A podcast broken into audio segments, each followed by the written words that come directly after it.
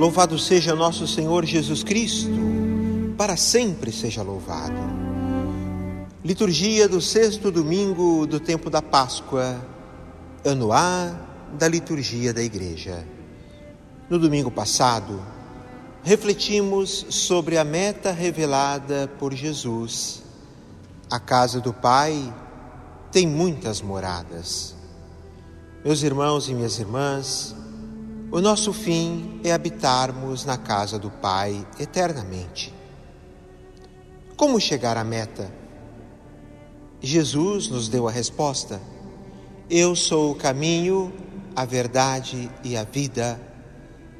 Ninguém vai ao Pai senão por mim. Nele, em Cristo Jesus, temos a certeza do fim, a casa do Pai. Seguimos no caminho da vida, conscientes de que somos como pedras vivas de um edifício espiritual em constante construção e no exercício de um sacerdócio santo, como dizia a carta de Pedro, em que Cristo é nosso Senhor e Deus. Assim líamos na liturgia da missa do domingo passado.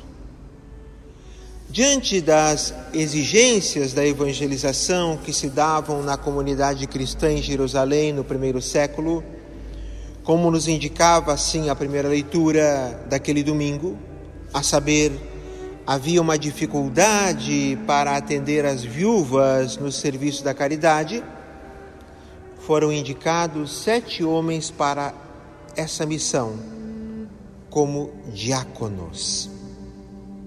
Um desses diáconos é Filipe, como nos relata a leitura de hoje, que deixando Jerusalém foi anunciar o evangelho aos habitantes da região central da Palestina, a Samaria. É curioso que a difusão do evangelho fora de Jerusalém ocorra precisamente na Samaria pois a Samaria era, para os judeus, uma terra praticamente pagã.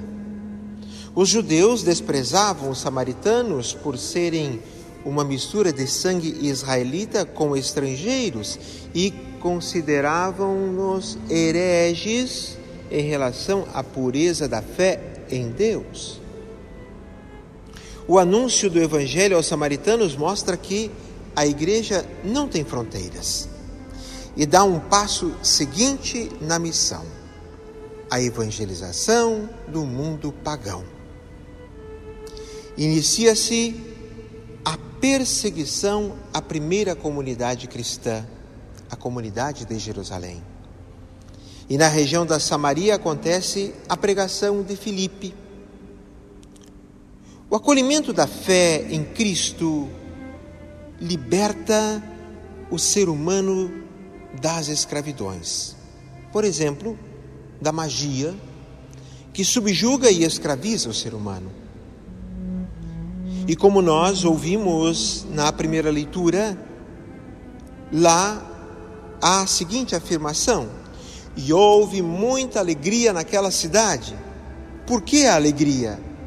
Porque o anúncio e o acolhimento do Evangelho, da Boa Nova de Cristo, trouxe um sentido novo para a vida das pessoas.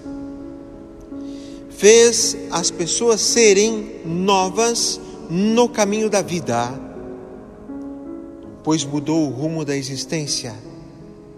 A vida eterna tornou-se a meta. Cristo transforma a tristeza em alegria. A adesão a Cristo traz a libertação das amarras da vida. Basta ver os milagres, os fatos maravilhosos que aconteceram. A maior libertação do ser humano é abandonar uma vida sem sentido eterno, é viver a sua humanidade como filho de Deus e irmão do seu próximo. É experimentar a vida nova. Por isso, o anúncio da boa nova e as obras de Filipe causavam alegria na cidade. A alegria que nenhum ser humano pode tirar, pois ela vem de Deus. Pedro e João vão até lá e oram pedindo o Espírito Santo sobre os batizados, confirmando-os na fé. Maior milagre é a união das antigas inimigas Jerusalém e Samaria. É a prova da unidade do Espírito Santo. A fé em Cristo, que trouxe a unidade e a alegria, gerou nas pessoas a esperança. Pedro insiste na esperança na segunda leitura da missa de hoje. Num tempo de perseguição, num tempo de dificuldade, em que o cristão deve estar sempre pronto para responder a respeito da fé que o anima. Diz o apóstolo Pedro: santificai em vossos corações o Senhor Jesus Cristo, e estais sempre prontos a dar razão da vossa esperança a todo aquele que vô-la pedir. O fundamento desta esperança é Cristo Jesus. O segmento sincero de Cristo, isto é, o nosso discipulado cristão, pode gerar calúnias, perseguições, mas não podemos recuar. O recuo pode levar à vitória do inimigo. Amando a Cristo verdadeiramente, que nós vamos reconhecê-lo cada vez mais como nosso Senhor e Deus. Amá-lo é abrir plenamente para Ele o coração, abrir a nossa vida plenamente para o Senhor Jesus. O acolhimento da revelação de Cristo não se dá sem batalhas, sem um processo de conversão, aonde um dos grandes inimigos pode ser a própria pessoa, nós mesmos. É preciso uma luta constante. Mas não estamos sozinhos nesse caminho em direção à vida eterna. Quantas pessoas caminham conosco? Deus caminha conosco. Não somos órfãos, amamos a Cristo, Ele nos ama, somos amados pelo Pai. No acolhimento do Evangelho da Boa Nova de Cristo, com um sentido novo para viver, veremos e seremos, e já somos, testemunhas dos milagres da vida. É importante destacar que o viver como discípulos, como seguidores de Jesus Cristo, não significa, meus irmãos e minhas irmãs, um verdadeiro ferrolho que nos protege do sofrimento, mas nos faz compreender os fatos numa perspectiva de eternidade e agir como homens e mulheres novos na sociedade.